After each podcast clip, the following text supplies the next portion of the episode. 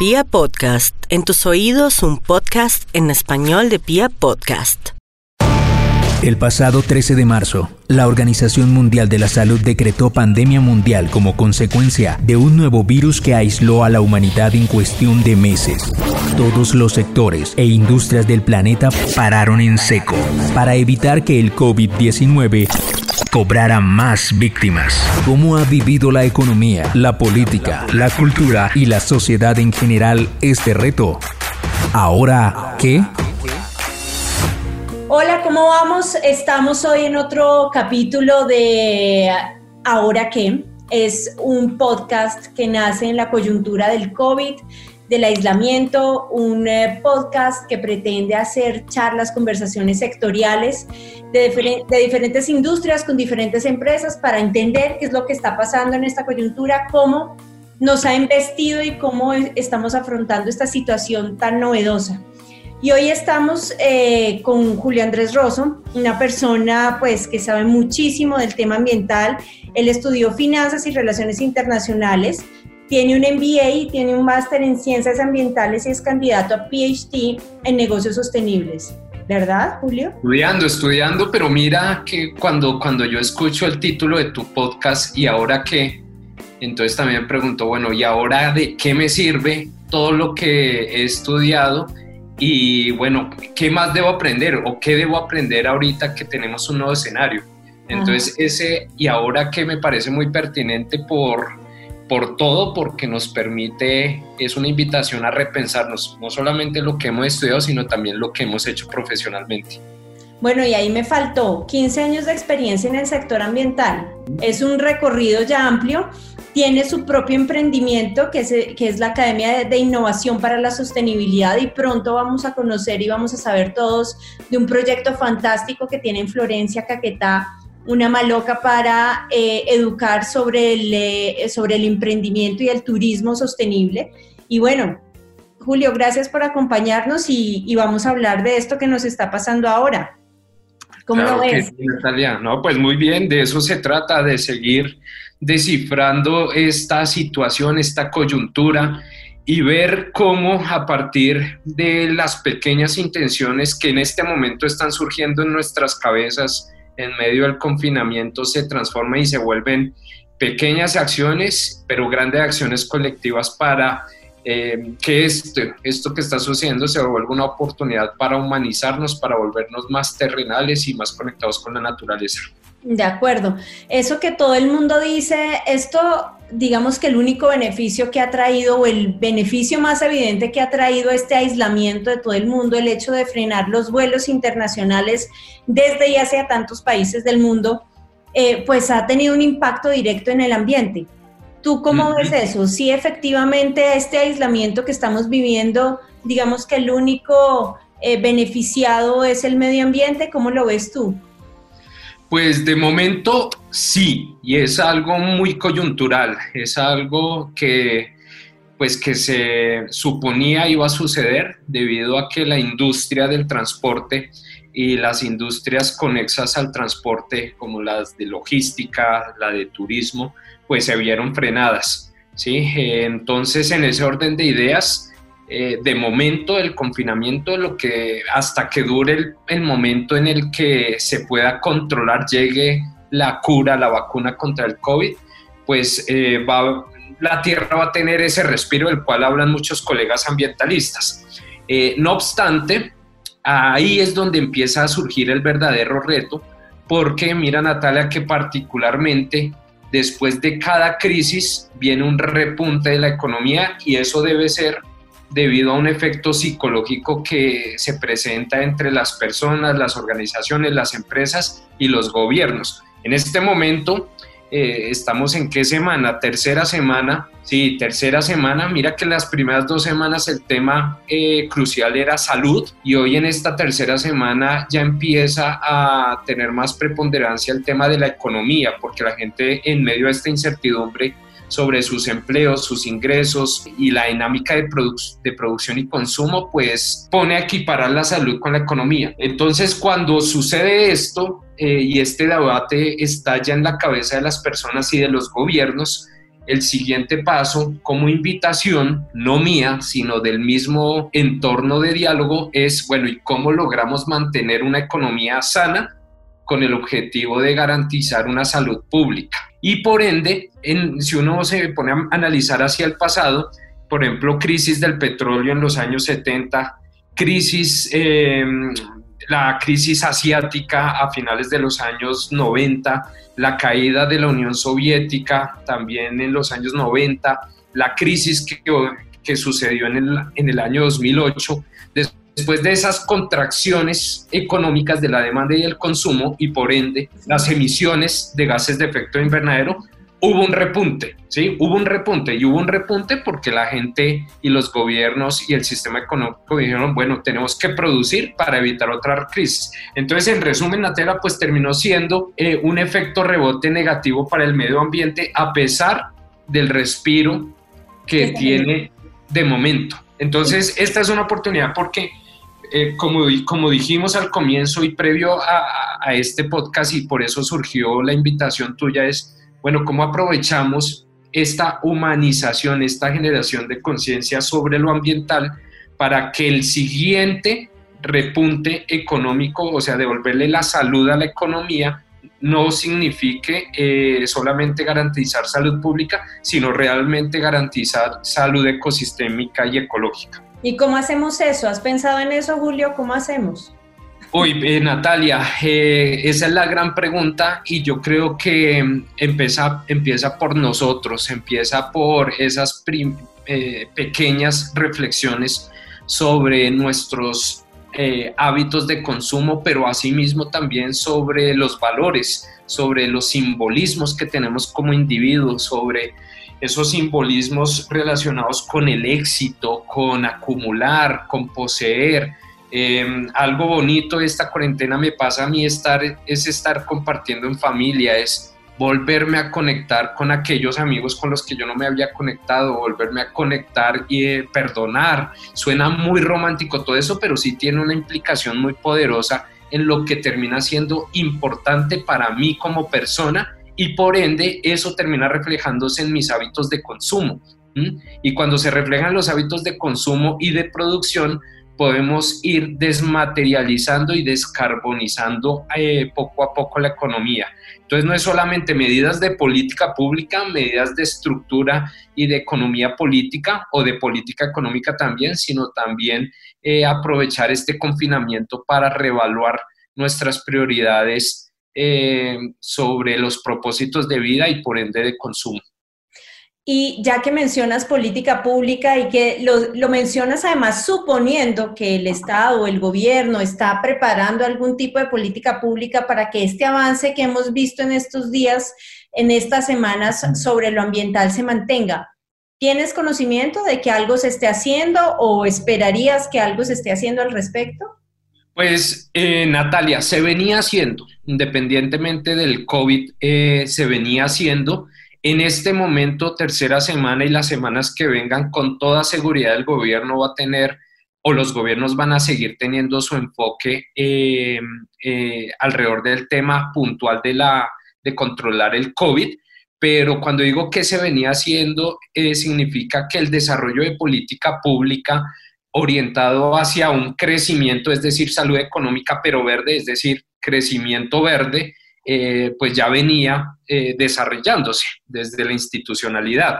Lo que nos trajo el COVID eh, fue como fue una gran coincidencia, fue un gran batacazo y mensaje a los gobiernos y a las empresas porque coincidió también con el hecho de demostrarnos como país la gran dependencia que tenemos sobre la generación de ingresos a partir de las políticas fiscales que se sustentan en la dependencia del petróleo, ¿sí? Entonces, cuando sucede esto y cuando vemos que el Estado necesita tener un rol protagónico para solucionar y superar esta crisis, pero vemos que dependemos eh, nuestros ingresos del petróleo, pues se genera una alerta, que más que alerta, como digo, ya venía pensándose en ello, sino ya es un, un, llamado a la urgencia y acelerar la diversificación de la economía para evitar la dependencia del petróleo. Entonces, cuando uno mira hacia futuro estas políticas públicas de crecimiento verde, van a terminar enfocándose, Natalia, a fortalecer sectores económicos que contribuyan a lograr las metas de crecimiento verde y por ende, y por ende de, baja, de bajas emisiones de gases de efecto invernadero. Turismo ecológico. Turismo, por ejemplo. Turismo, eh, agricultura, ¿sí? Una agroindustria llevada de manera responsable, eficiente, sostenible, sacarle el provecho a las casi 40 millones de hectáreas, Natalia, que tenemos en el país de frontera agrícola, eh, que son subutilizadas. Mira que, que, otra de las grandes lecciones en lo doméstico del coronavirus es, bueno, ¿y cómo voy a garantizar la comida? ¿Qué voy a comer? Y nos damos cuenta que tenemos toda la capacidad como país para garantizar soberanía alimentaria y, no solamente ser proveedores de nuestra propia seguridad alimentaria como país, sino darle la mano a otros países que no tienen la tierra o los recursos productivos para hacerlo. Ahí hay un espacio para emprendimiento. Tú que eres emprendedor, eh, ahí hay un espacio, ¿no? Eh, convertirnos en la despensa alimentaria que siempre hemos soñado ser, pero no lo hemos logrado, ¿no? Exactamente, eh, y eso significa una gran cantidad de reformas desde la política pública hacia abajo, pero también desde abajo, eh, intenciones, actitudes, innovaciones, deseo de emprender eh, en las zonas urbanas y también rurales, sobre todo las zonas rurales. Entonces, ¿cómo lograr converger políticas de arriba hacia abajo y también actitudes? Y, espíritu para emprender desde abajo, desde la base. Es necesario seguir trabajando en el discurso que ya conocemos como país de aumentar la productividad de los factores de producción, las personas, eh, las tecnologías, seguir conectando y desarrollando mercados. Mira, Natalia, eh, recientemente escribí una columna sobre la dependencia que tenemos los ciudadanos colombianos, los consumidores, sobre una pequeña gama de productos, de consumo de productos alimenticios. Si uno se pone a hacer las cuentas, Natalia, los colombianos no salimos de 50 productos. Pollo, pescado, arroz, frijol, lenteja, leche, lácteos. O sea, puedes contarlo y, no son más de 50 como productores y como consumidores. ¿Sí? O sea, que tú prepares un pollo en salsa barbecue hoy y el miércoles eh, compres un pollo frito, pues es el, mismo es el mismo pollo, que lo consumas de una manera diferente es otra cosa. A lo que voy es que estamos alineados y confinados a consumir una pequeña gama de productos y no le hemos dado cabida eh, a nuestras dietas de ampliar la diversidad de productos que puede ofrecer el campo colombiano, ¿sí? Y ahí yo me tengo que remitir, por ejemplo, a la Amazonía colombiana, que es el lugar donde yo trabajo. Eh, si uno se pone a analizar la gran oferta de productos, ingredientes naturales amazónicos que con toda seguridad un consumidor bogotano no conoce, pero que le puede aportar a una diversidad en su dieta y también al mismo tiempo aportar ingresos a los productores locales para que puedan conservar la selva amazónica, pues ahí estamos ganando. Entonces empieza por nosotros mismos, no solamente seguir siendo dependientes de una pequeña categoría que en mi, en mi concepto son 50, ¿sí? Eh, de productos, sino empezar a amplificar dietas. Yo creo que estos espacios como tu podcast son una oportunidad para, para, para seguir generando pedagogía, invitar a algún experto sobre dieta sostenible, eh, cómo podemos innovar nuevas recetas, nuevos productos, la quinoa, eh, el arazá, el sacha inchi, etcétera, etcétera, para lograr impactos eh, en todos los aspectos, Natalia. Pero, por ejemplo, esas dietas que tú mencionas son difíciles de encontrar, no es tan fácil. Yo, hace falta de pronto fortalecer canales de distribución, una producción más masiva para que no se encuentre solamente en la tienda de pronto naturista o en el mercado gourmet, sino que se masifiquen. Pero entonces ahí sí necesitamos una política pública más sólida, de base, que empuje eh, ese proceso, ¿no? Que eso tú conoces ese, proceso más en qué anda eso.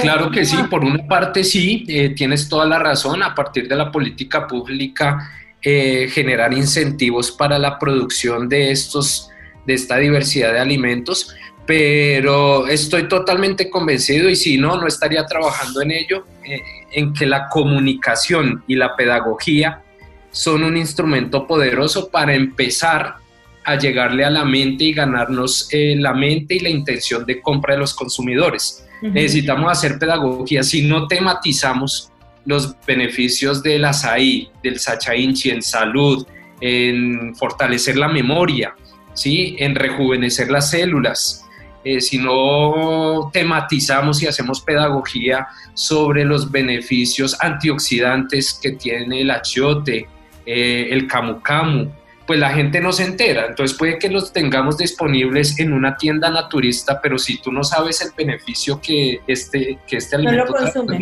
no, lo consumes ¿sí? Entonces, eh, política pública sí, capacidad de producción está toda porque hay tierras subutilizadas, como lo mencionamos, pero nos hace falta desarrollar eh, mercados de consumo sostenible y por eso la comunicación es tan importante, tan importante. Yo estoy convencido de ello y por eso, eh, por eso me gustan espacios como estos porque nos permite tematizarlo. Julio, Andrés, cuéntame, en este momento nosotros que estamos en ciudad, que estamos aquí confinados en nuestra casa, en nuestro apartamento, ¿qué está pasando en este momento en el campo y en las selvas colombianas? ¿Qué está pasando hoy?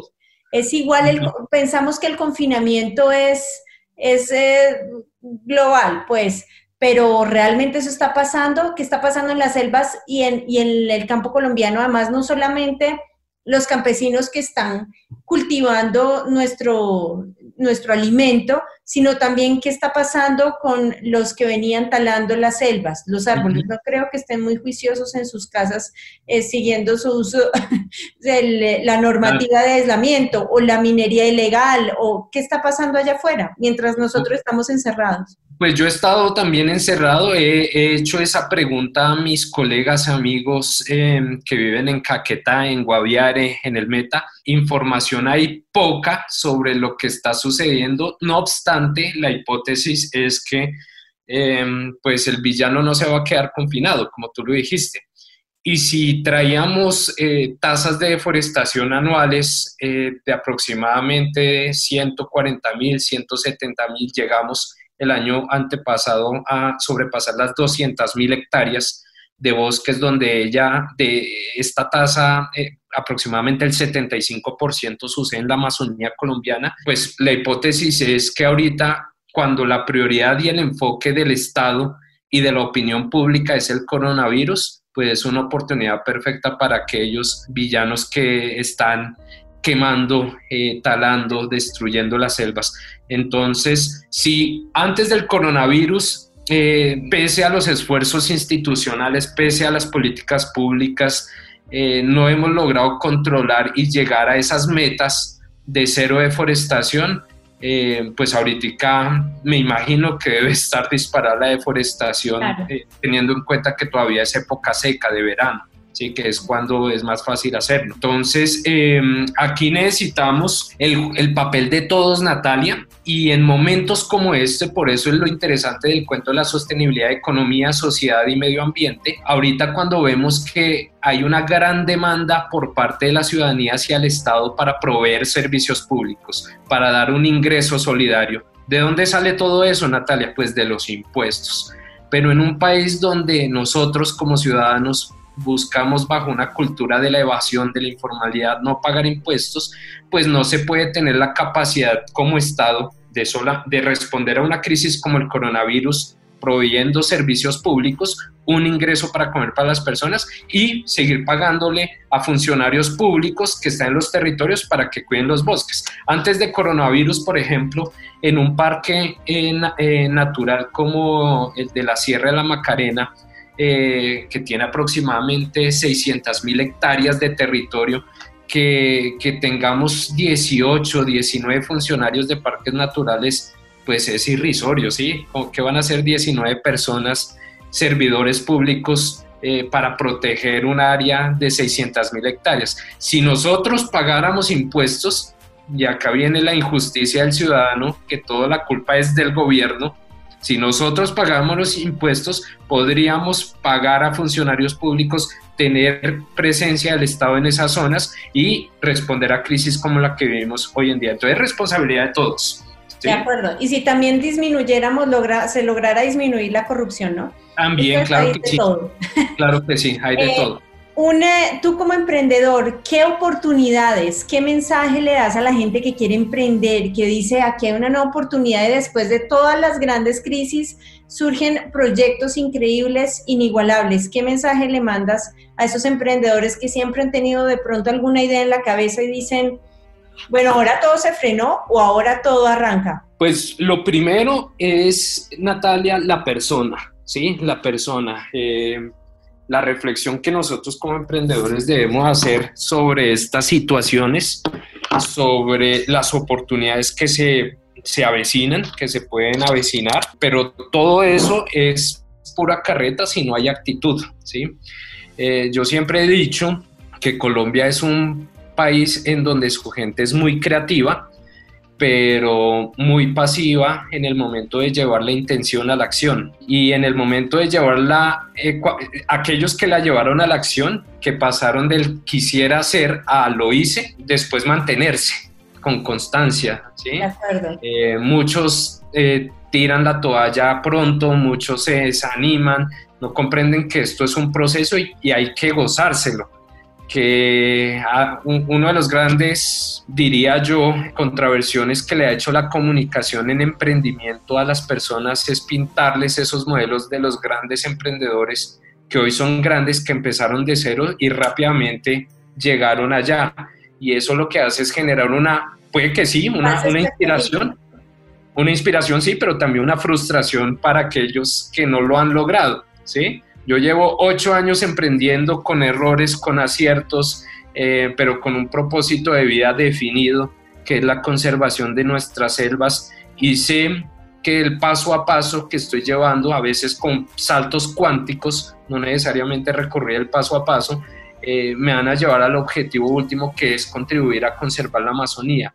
Pero si uno se quedara con la expectativa de que el resultado tiene que llegar ya, pues ahí es donde la gente empieza a tirar la toalla, empieza a desanimarse y empieza a desenfocarse, a hacer una idea, otra idea, otra idea, otra idea.